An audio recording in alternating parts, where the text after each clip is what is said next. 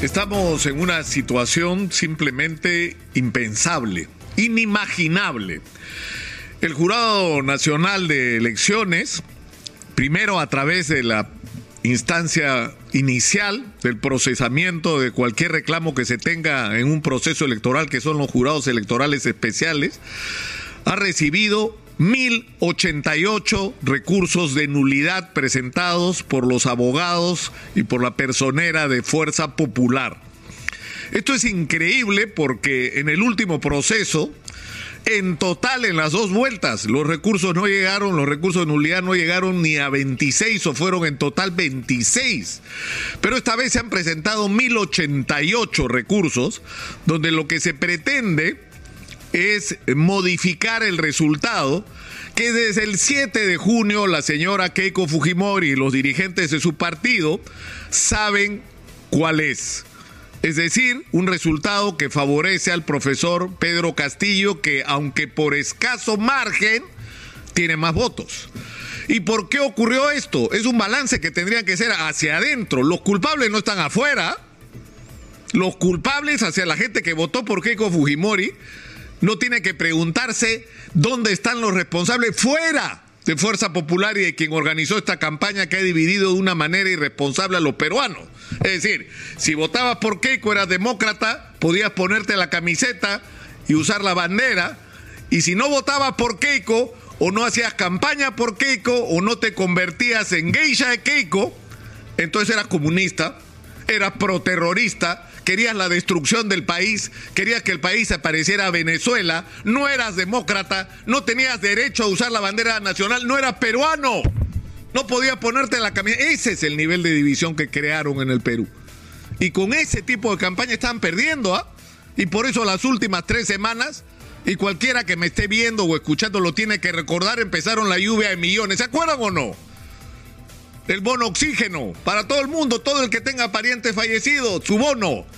La pensión 65, el doble. Y vamos a meter 500 mil personas más a pensión 65 cada año como si se fuera problema. Necesitamos resolver la crisis del sistema de pensiones en el Perú.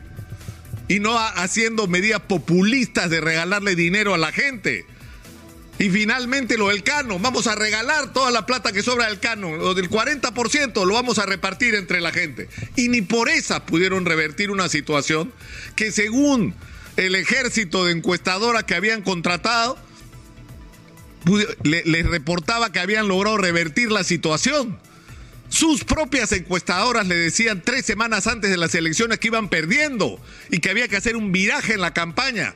Y lo hicieron mal. Entonces, no tenían personeros en los lugares donde debían tener, no estaban calificados los personeros. El secreto del éxito de Fuerza Popular, según sus diseñadores de campaña, porque han gastado fortunas, oiga, por Dios. O sea, nunca en mi vida he visto que se haya invertido tanta plata en una campaña. O sea, todos los medios de comunicación, los grandes medios respaldándolos, marqueteros digitales, los fabricantes de, de fake news en las redes sociales han sido un ejército influencer, personajes importantes, entre comillas, en la vida nacional, algunos de buena voluntad, pero otros no tanto, ¿ah? otros no tanto. Pero es decir, después de toda esa campaña, o sea, tener este resultado patético, insisto, por errores como no tener personeros, como no tener personeros entrenados, como no haber hecho el esfuerzo de promover la votación en el exterior, porque la teoría de los genios que asesoraron a Keiko Fujimori es Keiko, tú vas a ganar en Lima, el profesor te va a ganar en provincia. Pero cuando él crea que ha ganado, viene el voto del exterior y ahí esa es la tuya, Keiko, ahí ganaste. 35% del electorado en el exterior votó, o menos en algunos lugares. 35% no hicieron campaña. Ni siquiera tenían personeros en muchas de las mesas de votación, hicieron mal su trabajo. Entonces, los culpables de que le haya ido como le ha ido a Keiko Fujimori en esta elección están dentro, no están afuera, no les han robado la elección. ¿Saben cuántos recursos de nulidad han sido admitidos como válidos, como legítimos? Ninguno. Ninguno, cero. ¿Y saben por qué ha ocurrido? No se dejen engañar, porque hay gente que los engaña. Me estoy dirigiendo a la gente que cree firmemente que votó por Keiko Fujimori, que está asustada por lo que podría significar un gobierno de Pedro Castillo. Yo los entiendo, pero no se equivoquen, los están engañando. Han presentado recursos fuera de plazo cuando sabían que habían plazos, porque no son ignorantes de los procesos electorales. Esta es la tercera elección a la que va Keiko y me va a decir que no conoce la regla de juego. En segundo lugar, no pagaron las tasas. ¿Pero dónde ha visto eso? Pues presento un recurso y no pago lo que la ley y los reglamentos dicen que tengo que cumplir y que ellos saben, porque insisto, no son nuevos, pues no son novatos en campañas electorales, son expertos en campañas electorales.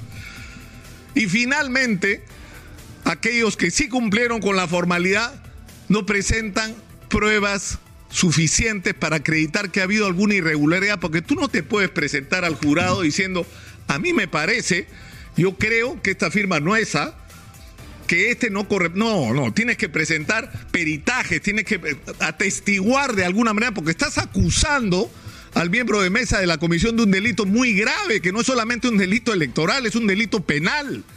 Los falsificadores de firmas, si hubieran ocurrido, tienen que ir a la cárcel.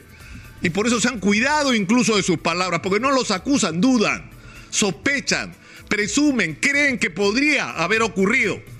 Y eso no es un sustento en ninguna parte para anular la votación de 250 o 300 personas.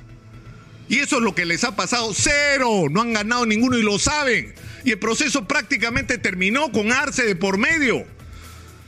Es decir, este personaje que ahora no puede salir del país por, estar involucrado en el. Eh, porque se teme que se fugue como su hermanito y nos troza. Y por eso le han dictado el impedimento de salida del país y que no solamente está involucrado en el caso de los cuellos blancos, por lo cual ha sido destituido como fiscal supremo por la Junta Nacional de Justicia, sino porque ahora va a tener que enfrentar la otra investigación. ¿Por qué actuó como actúa así en el Jurado Nacional de Elecciones? ¿Por qué quiso reventar esta elección boicoteándola desde dentro? ¿Por qué? ¿A cambio de qué? ¿Es verdad lo que dice Montesinos y su amigo, el oficial Rejas, tan cercano a la familia Fujimori, o el abogado con el cual coordinaban, ¿es verdad que cobra un millón de dólares por decisiones como esto? ¿Es algo que se tiene que indagar? ¿O no? ¿O no? Entonces, de eso es de lo que estamos hablando. Es decir, estamos puestos en una situación que los peruanos no merecemos. La democracia consiste no en que si gana mi candidato es democracia y si mi candidato pierde, entonces no acepto, no me da la gana, no quiero, no me gusta. Lamentablemente la situación que tenemos al frente no es la que probablemente hubiéramos escogido, pero eso es la realidad del Perú que tenemos que enfrentar. Y la agenda hoy tendría que ser otra, porque el daño que le están haciendo con este boicot, hoy están convocando a otra conferencia de prensa para decir lo mismo que han venido diciendo las últimas semanas y que nadie les hace caso en el mundo. El único que falta es el Papa. Porque los gobiernos prácticamente de todo el mundo, los organismos internacionales de todo el mundo, están diciendo que estas elecciones fueron legítimas y que tienen que aceptar los resultados.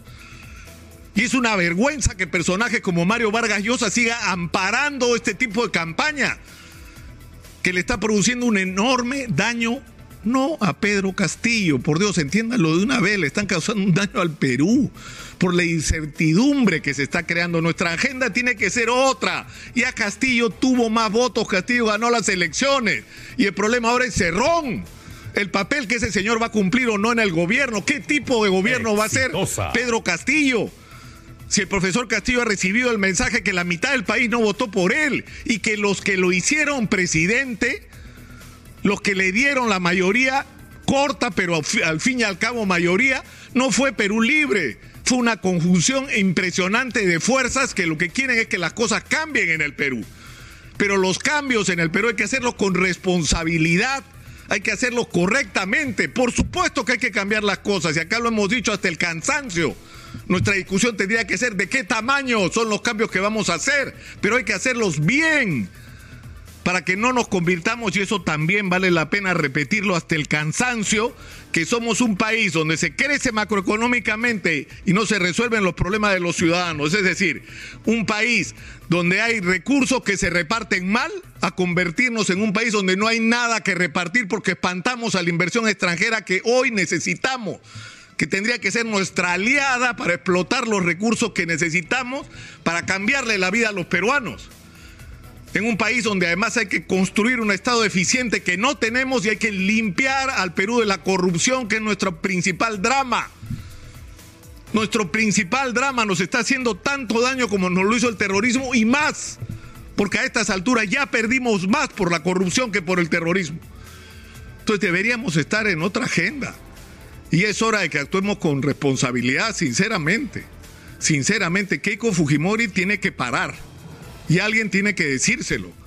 Y no puede ser, no puede ser que voces, insisto, como la de Mario Vargas Llosa, que es un premio Nobel, que es un personaje respetado internacionalmente por sus méritos literarios, nos esté haciendo tanto daño en términos políticos. Le está haciendo daño al Perú lo que están haciendo. Prácticamente no va a haber tiempo para un tránsito de gobierno como el que necesita el Perú en estos momentos. Están a tiempo, están a tiempo de corregirse.